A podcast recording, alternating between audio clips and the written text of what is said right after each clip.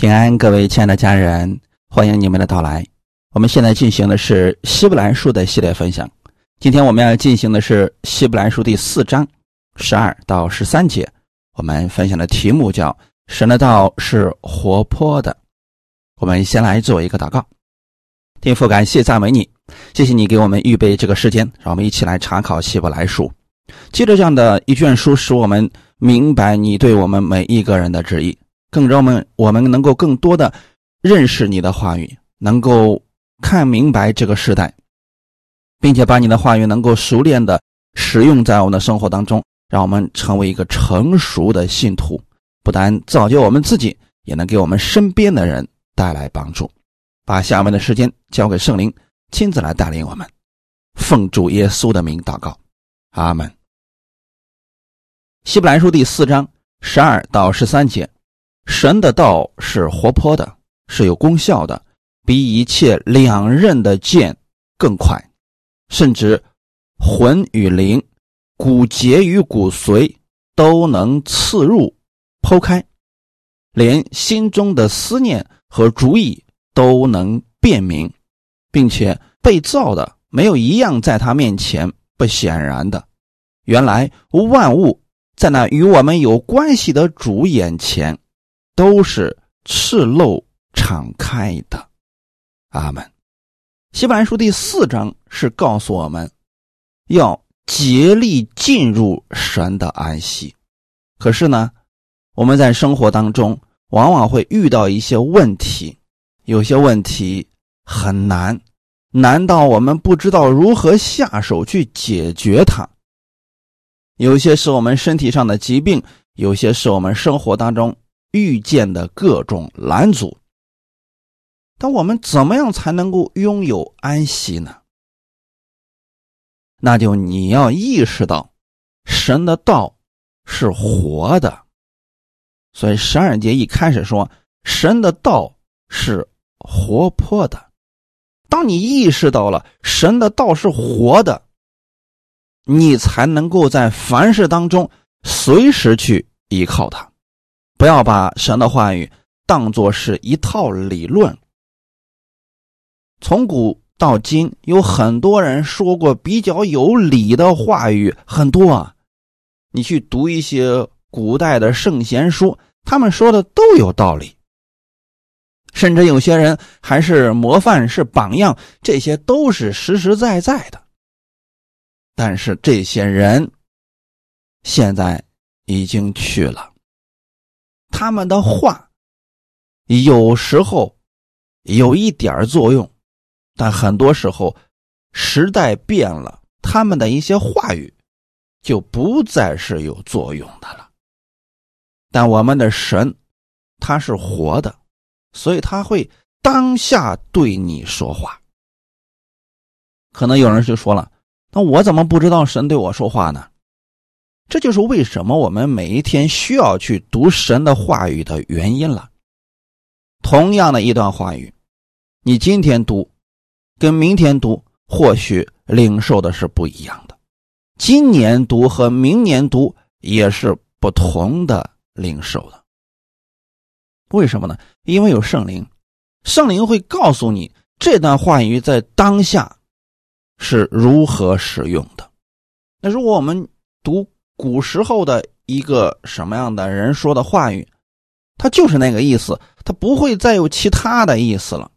神的道是活的，他在不同的人身上有不同的解释，在不同的环境当中会得到不同的启示，因为圣灵是活的，他会告诉你当下这句话语如何去应用它。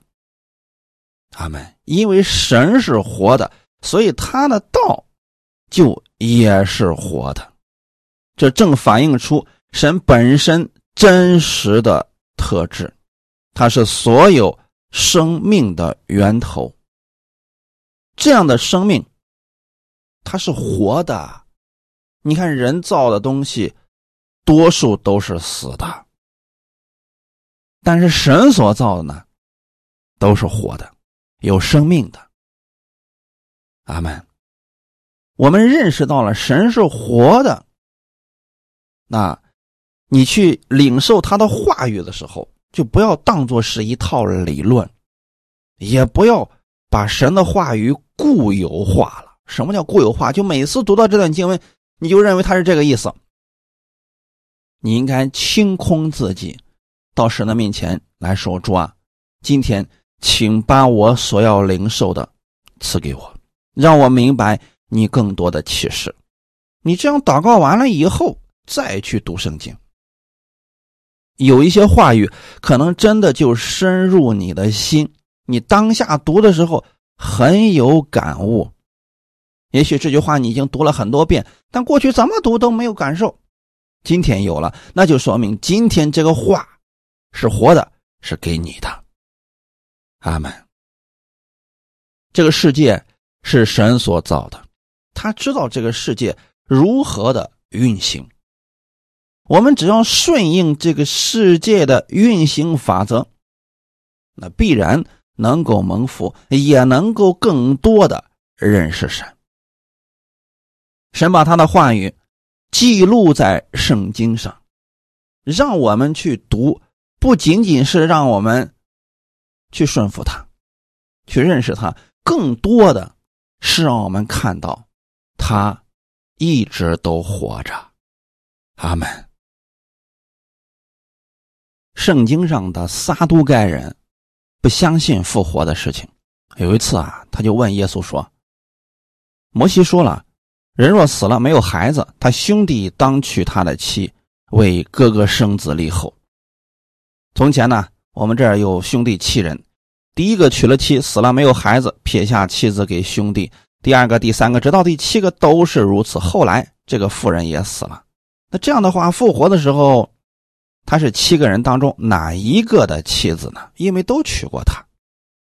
耶稣当时回答说：“你们错了，因为不明白圣经，也不晓得神的大能。当复活的时候，人也不娶也不嫁，乃像天上的使者一样。论到死人复活。”神在经上像你们所说的，你们没有念过吗？他说：“我是亚伯拉罕的神，以撒的神，雅各的神。神不是死人的神，乃是活人的神。”这段话语的意思是什么呢？我们根据耶稣的回答可以知道，神他是亚伯拉罕的神，以撒的神，雅各的神。为什么这么来讲呢？说这个话的时候。亚伯拉罕、以撒、雅各都已经去世了，但是神还是活着的，所以耶稣想表达的意思是：你们不要用你们个人的思维局限了神，他是活的，他是昨日、今日直到永远一直都活着的神，在他没有时间和空间的概念，所以任何时候你去祷告，他都可以听到。就算这个世界上的人死了，他依然还活着。这就是耶稣想要表达的其中一个意思，就是他是亚伯拉罕的神、以撒的神、雅各的神，他今天依然还活着。那为什么有一些人敢藐视神，甚至违背神的话语，大言不惭的说什么上帝死了？那是因为他觉得。上帝死了，好像神什么都没有做，但事实并非如此。神是不会死的，他一直都活着，活是他的特质。阿门。既然神是活的，那么他的话语也就是活的。当你去读神的话语的时候。不要认为它是死的规条，你要认为它是有生命的、活的，就是当下依然可以使用的。只要你相信这个话语是活的，那它就有能力，就有生命。你去使用的时候，它就能够发挥出巨大的功效。阿门。可惜的是，过去有很多的人就把神的话语当作是一句话。一个规条去守，这才让神的话语没有了能力，变成了死的规条。犹太人对律法的认识正是如此，所以他们陷入到了各种规条当中，认为神死了，他们才可以无法无天。耶稣来的时候，所有的犹太人都在规条当中活着，并且还藐视神。原因是什么？他们认为神就是一个规条，神的话语我们就把它当做一个规条去守好了。他们无意当中取代了神，他们忘记了一件事情：神是活的，神的道依然都是活的。所以耶稣来了之后，他用他口中的话语医治了很多人，帮助了很多人，制服了大自然。从而证明了神的道是活的，阿门。如果神的道是活的，那你就可以理解为活的启示必定会给人的生命带来巨大的改变，阿门。耶稣曾经也宣称，他所说的话语就是灵，就是生命。这在约翰福音第六章。六十三节，叫人活着的乃是灵，肉体是无益的。我对你们所说的话就是灵，就是生命。大家不要理解错了啊！有一些人解释这段经文，总是强调肉体是无益的。其实耶稣更想强调的是，灵是活着的，你们应该注重圣灵。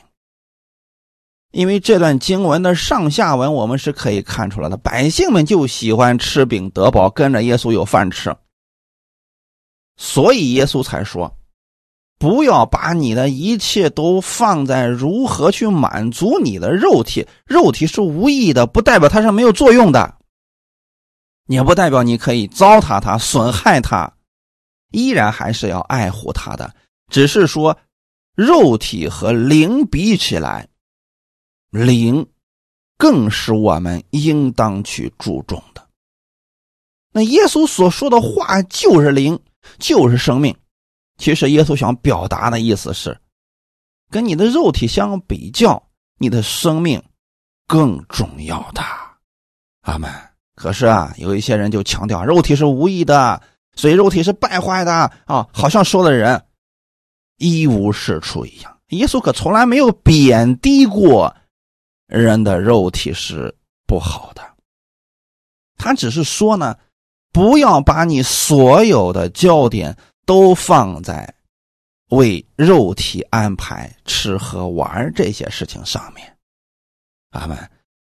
这点大家一定要平衡的去理解了。还有呢，神的话语一解开就发出亮光，这是诗篇一百一十九篇的内容。他的意思是，当你明白了神的话语，它就不再是一句话，而是有亮光的，会给你的生命带来方向，带来亮光的，会照亮人的心。这也说明了神的话语它是活的。阿门。如果是死的。你任何时候有需要的时候，这个话对你来说帮助并不是很大的。我们所说的活的，不仅仅是让我们心里面有盼望，而是真的能赐给你生命。你若相信神的道是活的，那么它是充满活力的。圣经上实际上是提醒我们这些读经的人，你要明白。这卷书它不是死的小说、故事等等，而是生命，所以不要把圣经的话语当作是死的字句，你应该从中支取活泼的生命。他们当作是活的去看，你就能领受活泼的生命。第二个功效。是有功效的，神的话语是有功效的。原文的意思是有能力的。神的话语是活的，如果没有能力的话呢，它是活的，对我们来说也没什么作用了。可神的话语不单单是活的，而且是大有能力的。你们看看，耶稣在地上传福音这三年多的时间，他行过许多的神迹，用口里所出的话语，使聋子听见。瞎眼的得看见，死人复活，使无变为有。比如说葡萄酒，耶稣是一句话让水就变成了葡萄酒，一句话语平静了风浪。阿门。这些说明了神的道是活的，并且是有能力的。有些人说了，我也相信这个，可为什么我就看不到神话语的这个大能呢？这跟我们的相信有关。你相信的到底是什么呢？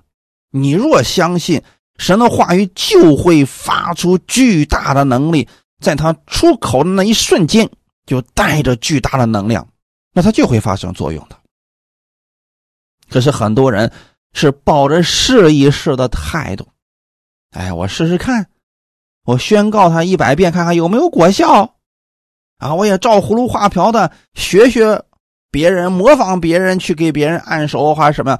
他不知道这个话语的大能，那么他就真的看不到。说这一切是跟相信有关的。你若是信了神的话语是活的，是有能力的，你整个人就在安息当中了。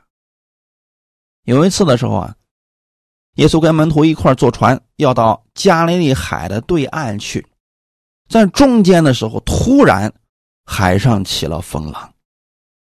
那当时的门徒们就十分的惧怕，并且用尽自己的能力，要想把船里边的水给它弄出去。可耶稣呢，在船尾睡着了。他为什么能够如此的平静呢？因为在耶稣看来，这都不是事儿。难道耶稣不知道加利利海上突然会起暴风吗？这个事情很常见，所以他们不敢轻易的就在船上睡着的，因为万一睡着了来了风浪了，这一下就翻船了呀。可耶稣他心里边是拥有安息的。他相信天父与他同在，他相信神的话语是真实的，是活泼的，是大有功效的。就算有了问题，他起来解决问题就可以了呀。可门徒不一样，他虽然也跟着耶稣，也听耶稣讲道，也看到耶稣行神迹，可是遇到问题的时候，他们并没有完全的相信神的道是活的，是。大有能力的，他们开始用自己的方法去做这个事情了，所以他们越来越恐慌，逼不得已的情况之下，才叫醒了耶稣。耶稣站起来之后，依然是拥有安息的。他斥责风浪：“住了吧，静了吧。”这个话语其实谁都能说。可并不见得每一个说的人都会发生这样的功效，为什么呢？跟里面的相信有关。你对神完全的相信，你就真的在安息当中了。你对神相信一丁点你的安息也就那么一丁点很容易被环境、被人和事情所搅动，那个安息就没有了。所以，弟兄姊妹。我们的安息程度真的跟我们相信神的话语是活的、是有能力的程度有关系啊。虽然我们都遇见同样一件事情，有些人表现的是非常的急躁不安，但有些人却能表现的十分的平静安宁，实际上是跟他的内心。有极大的关系。如果一个人完全的相信神，拥有了神的安息，不管发生什么样的事情，他不会急躁，因为他相信神一定会救他。那使徒保罗是有这样心态的人啊。他的一生当中传福音遇到多少拦阻，多少危险呀！可保罗可没有害怕，也没有就此恐惧晚上失眠等等。他是怎么样向神祷告的呢？遇到困境的时候，他会向神呼求。当他呼求的时候，也是在安息当中呼求。他相信神的道是活的，是大有能力的。所以他向神祷告说：“主啊，这个困难我是知道的，你有能力解决这个困难。你若救我脱离这困难，我会继续传福音。那如果你认为我的时候到了，你要接我回去，我没有埋怨，我回去我也是非常乐意的。这就是保罗的安息心态呀，人家是积极的，是正面的。可有一些人呢，他要模仿保罗这样的祷告：主啊。”我这个困难，反正你是看见了，你爱救不救？你要救我呢，我就知道我能活下来；你要不救我，那我就死了。反正我这个命啊，就在你手里面攥着，你爱救不救吧？你有没有发现，同样的一段经文，一个人里边有安息，一个人里边没有安息，一个是积极的，一个是消极的。所以说，我们如何去相信神的话语呢？你是否相信神的话语是活的，是有能力的呢？你若真的如此相信，不管遇到什么事我们的内心是安宁的。阿门。我们相信神，更应该相信他的话语是大有功效的。当你为别人祷告的时候，一定要把这样的信心给这个人。阿门。你让这个人跟你一起明白你为什么要如此宣告。那很多人说，我到底该听哪篇讲道，我才能得益？这不是哪一篇讲道的事情，这个理论不正确。这就相当于说，你吃了五个馒头，最后吃饱了，难道是第五个馒头的功劳吗？不是的。那如果有人问你说，我吃哪一个馒头能吃饱呢？这是明显的。偷工减料啊，他想走捷径啊，其实没有的，是所有的这些集合起来的能力。你要想真的拥有安息，不是哪一篇道能让你安息，也不是哪一篇道能够让你得医治，而是你借着这些道，更多的认识了这位神，你相信了这位神是活的，当下他的话语是有能力的。一个宣告，这个问题就解决了。如果没有达到这个效果呢？你需要不断的去累积的，不断的去听到、去读经。这个一旦累积到了，信心自然就产生了，安息也自然就有了。可很多人呢，听不进去这些话语，他总想走捷径，总想说，当我遇到问题的时候，我先找一个有能力的，给我一祷告就好。那他剩下的时间去干什么了呢？又用世上的方法去生活了，神不愿意我们这样活着，这样你真的会常常失去安息的。阿门。耶稣在世上的时候也遇到了许多的问题啊，可你有没有发现，耶稣什么时候彷徨无助、恐惧、失眠呢？没有。那么他的这些能力从哪里来的呢？你不要说，因为耶稣是神，所以他才有这个能力的。不仅仅是这个，好吧，在肉体的角度来说，他跟我们是一样的，有血有肉，也有软弱呀。可是耶稣跟我们唯一的不同的是什么呢？他把所有的目光都聚焦在天父的身上。他口里所出的所有的话，都是天父让他去说的。天父不让他说的，他是一句不说出口；天父不让他去想的，他是一句都不想。和我们人不一样，我们在这方面似乎更加自由。哎，我们不让人去看那些乱七八糟的信息，有人就天天喜欢去看一些八卦的、负面的，越负面的他越想看。我们说你要学会去过滤信息，不要让你的思想成为垃圾桶，什么都往里边倒，这个是不行的，它只会影响你，让你失去安息。很多人说，我觉得我可以呀，所以他天天看负面的新闻、负面的消息，他的内心能够健康吗？他肯定看谁都是有问题的呀。可耶稣不一样，他的思想里边只有天赋的话语，他的言语也只说天赋的话语，所以他遇到问题的时候，他会用天赋的思维、天赋的话语去解决这些问题。我们如果说能在这个事情上效法了基督，那我们也是可以像耶稣一样。用神的话语发出大能，不但能够造就我们自己，也能够医治别人。不要去羡慕那什么所谓的大师，他们不过是跟神交流的时间久了，关系亲密了而已。你也可以的呀，阿门。所以，我们把时间用在什么地方，会决定了我们生命的走向是偏向哪里。那如果我们总是看这个世界上的不公平的事情，你心里边就会怨恨越来越多呀。如果你总是去思想神的应许，去默想耶稣的爱，你里面的爱就越来越多呀。阿门。这就是功效啊！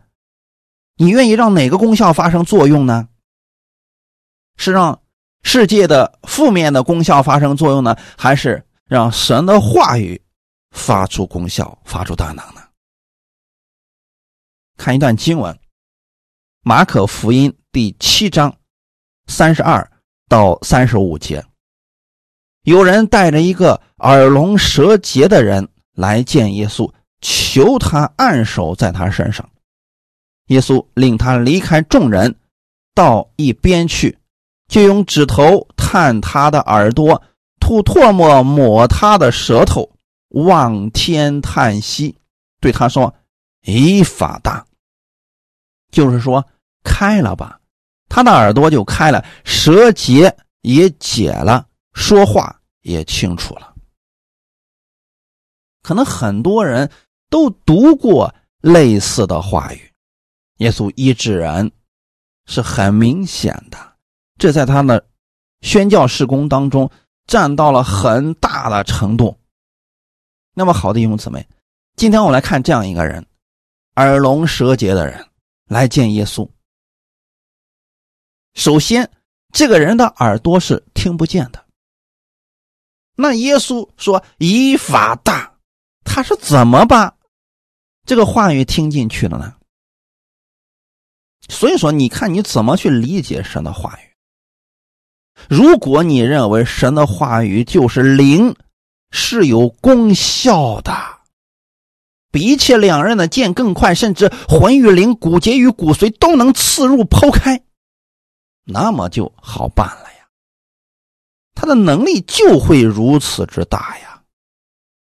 那以前的时候啊，有一个人他的耳朵听不见，所以他的家人呢就想我们给他祷告，让他的耳朵能够听见。我当时给他们的建议是什么？我说这样啊。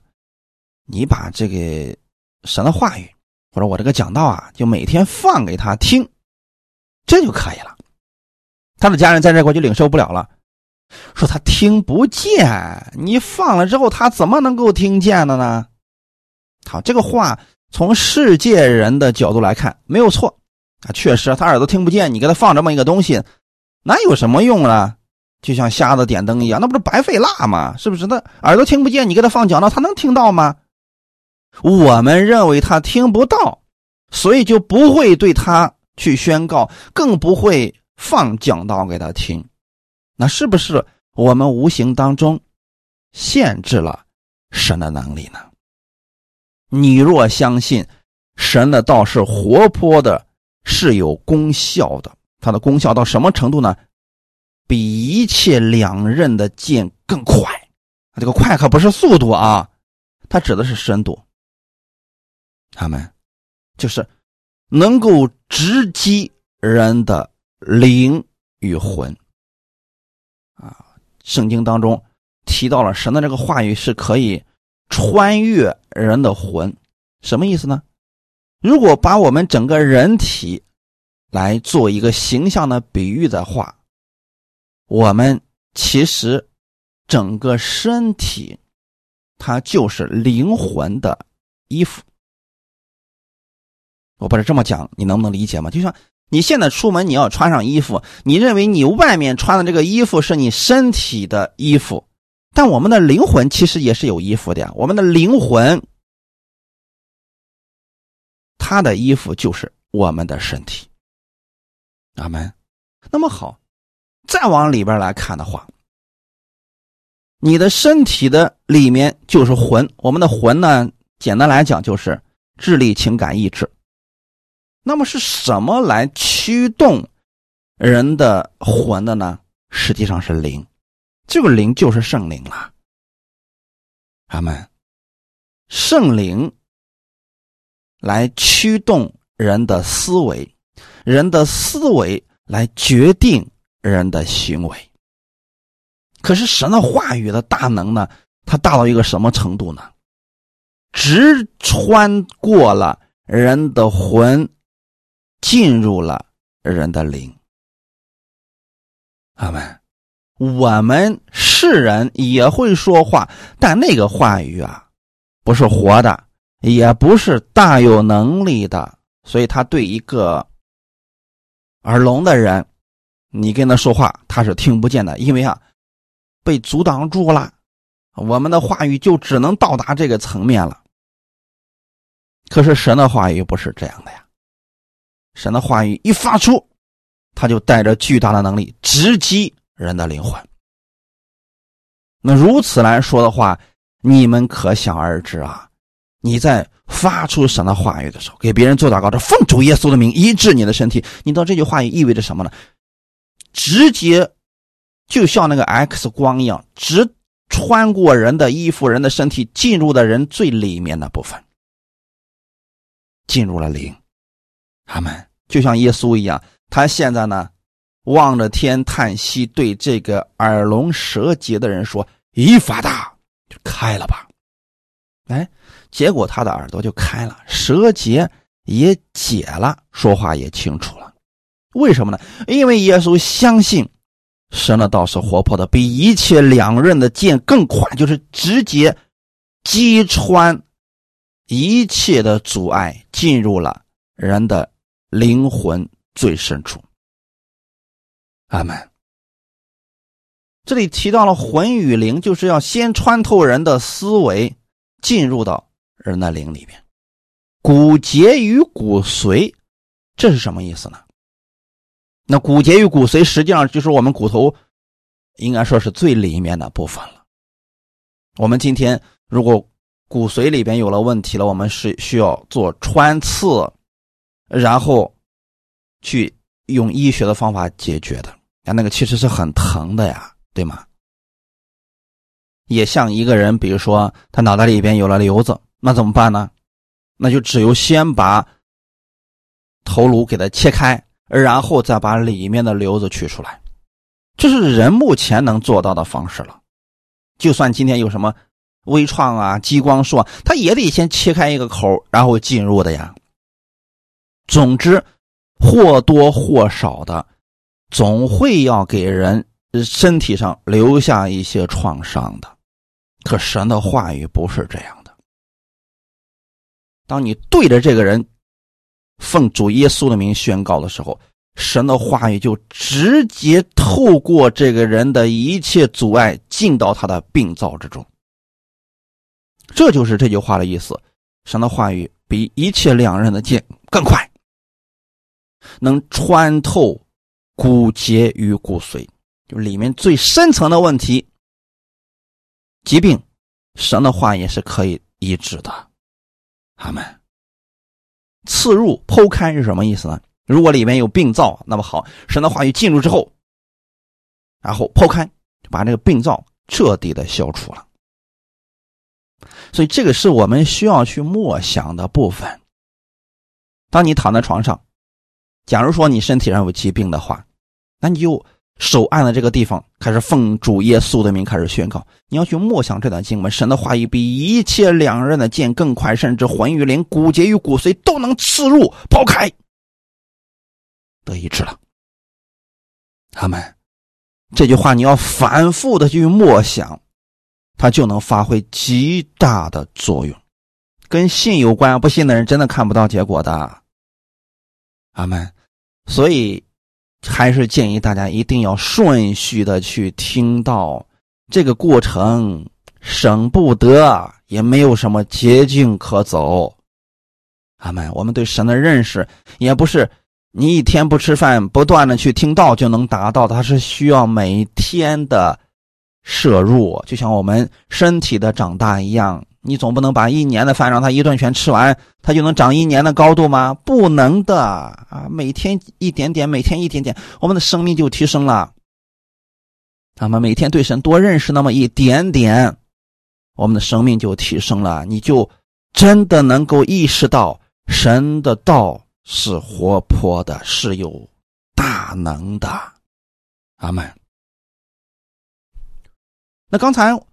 我们提到的是，我们身体上有疾病了，我们可以祷告，那神的话语可以直击病灶。同时呢，连心中的思念和主意都能辨明，这又是什么意思呢？我们今天再先进的设备，我们可以去照 X 光，是可以去做 CT，可以看出人身体上到底。有哪些地方病变了？这些是我们目前可以做到的。但人的思想呢？你如何能知道他的思想里想的是什么呢？这个是我们目前做不到的呀。但神的话语可以。阿门。因为很多的疾病，它真正的源头就是因为这个人思想当中有定罪、有污秽、有各式各样负面的东西。你需要把这个东西解决，这是目前药物解决不了的。那怎么办呢？神的话语有这个能力，连他心中的思念和主意都能辨明，也就能够解决了。如果一个医生都看不懂你得了什么病，他怎么能解决你的病呢？可是我们的神，他的话语有这个大能，你心中所想的是什么，他知道，所以他能知道最初的根源是什么，就能够解决你的问题了。阿门。这就是为什么很多人在读同一卷书、同一卷圣经的时候，有些人是在这个方面有感动，有的人是在那个方面有感动，因为他。需要的不同，所以圣灵给他们的启示也不同，他们得到的也就不同了。阿门。但是对他们都是有益处的。简而言之，神的话语比一切物质的两刃的剑更锋利，因为两刃的剑，它也不是什么都能够随意剖切的呀，对不对？毕竟啊，人体的骨头其实也是很硬的嘛，它只能切。比自己更软的，那如果比自己更硬了，他就切不了了呀。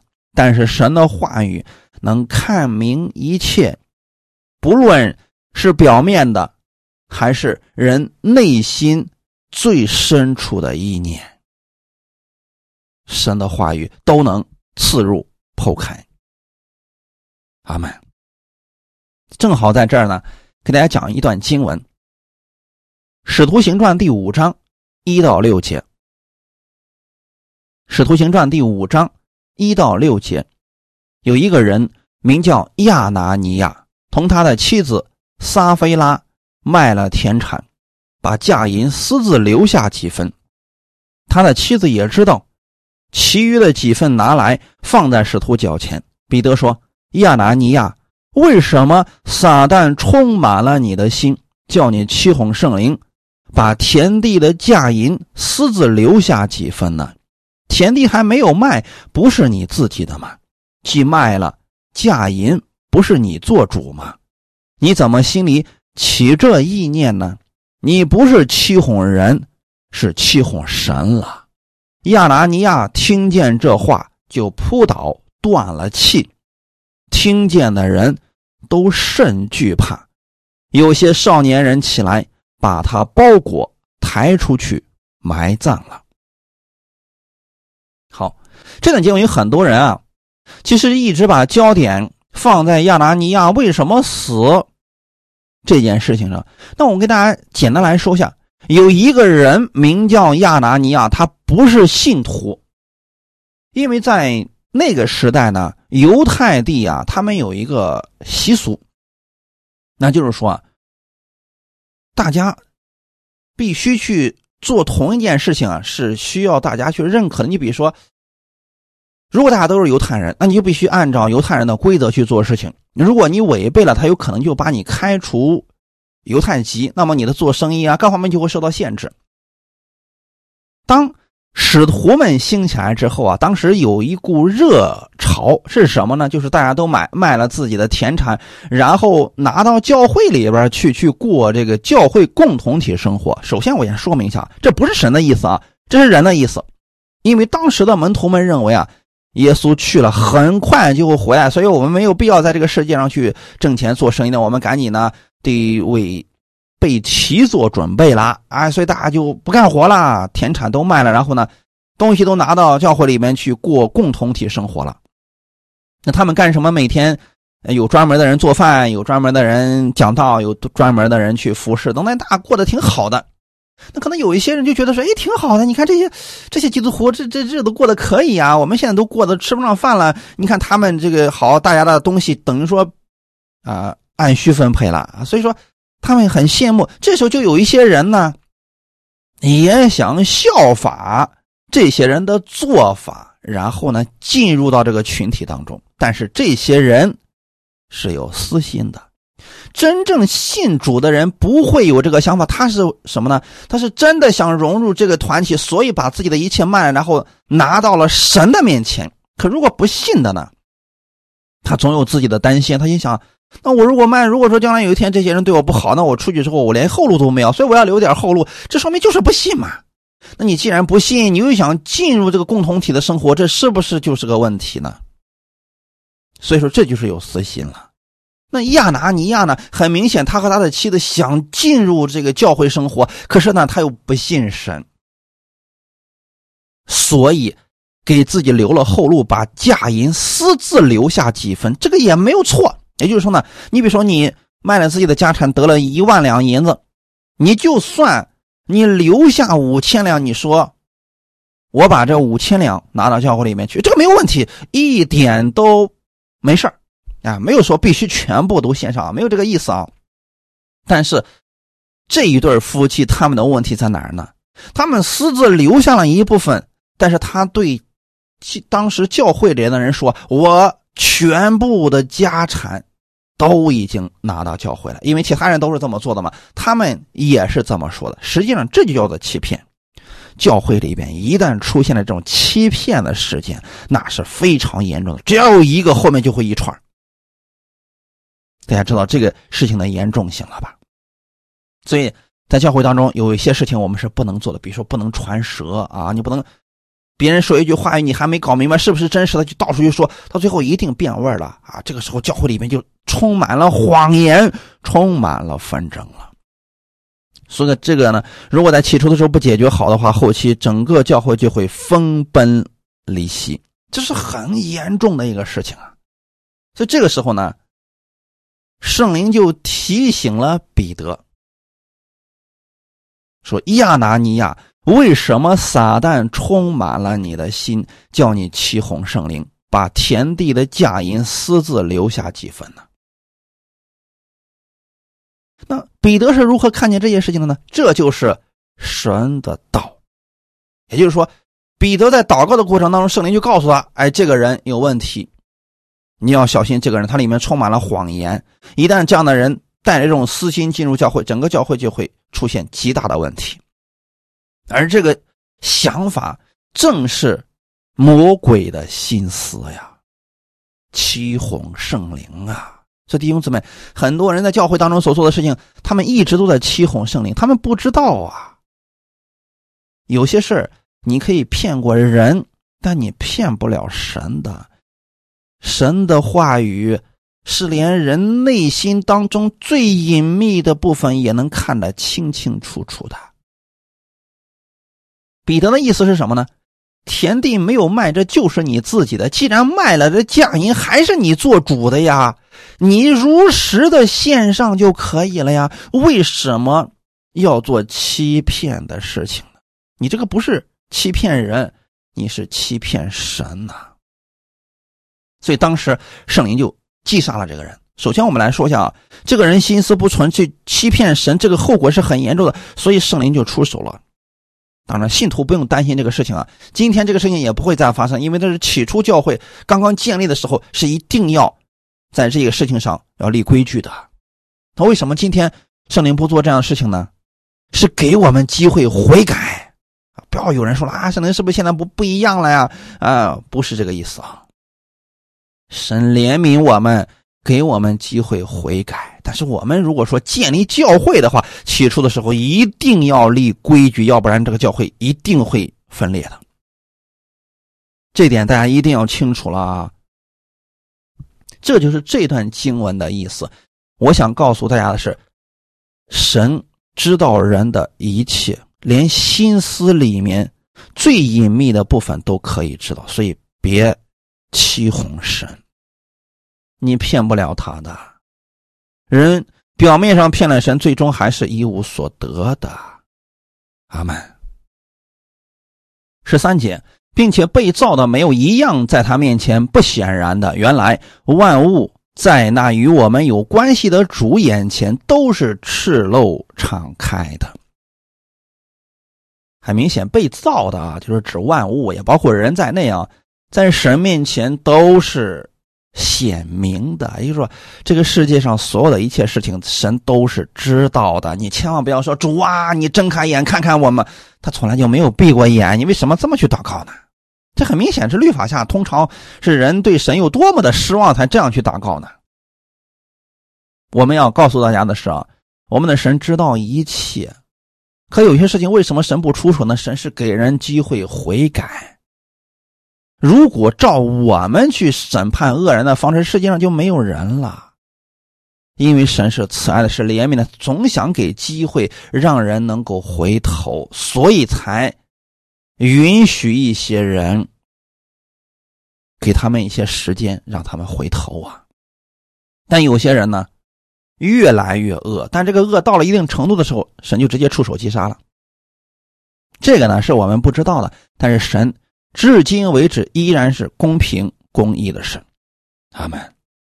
不要觉得神会冤枉人，不会的，不可能的。万物在我们的主面前都是赤露敞开的，所以你只需要相信神是绝对公义的，这就够了，你就会拥有安息。就算这个世界上的人真的冤枉了你。你把这个事情告诉神就够了，剩下的让主去做吧。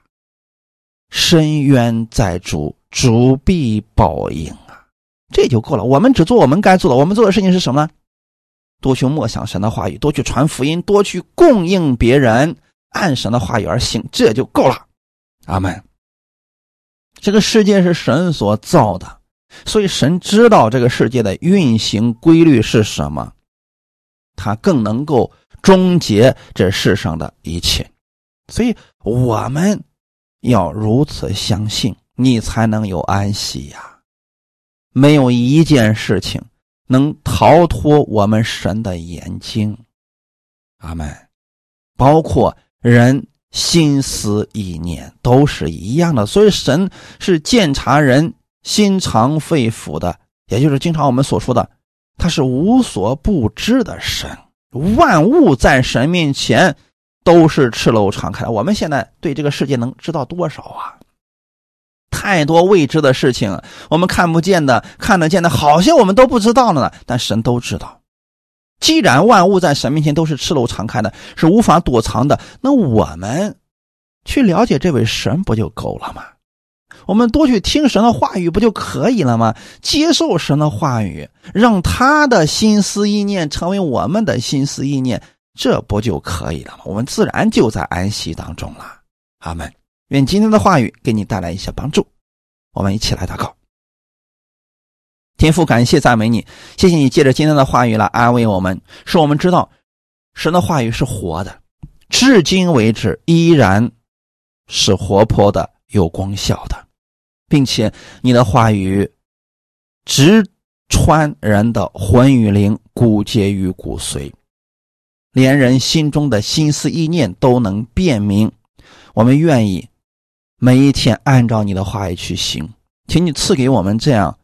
安息的心，让我每天能够愿意聆听你的话语，寻求你的话语。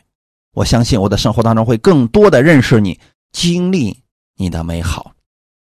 请你带领我，让我的生活当中更多的遇见你，也成为这祝福的管道，成为更多人的帮助。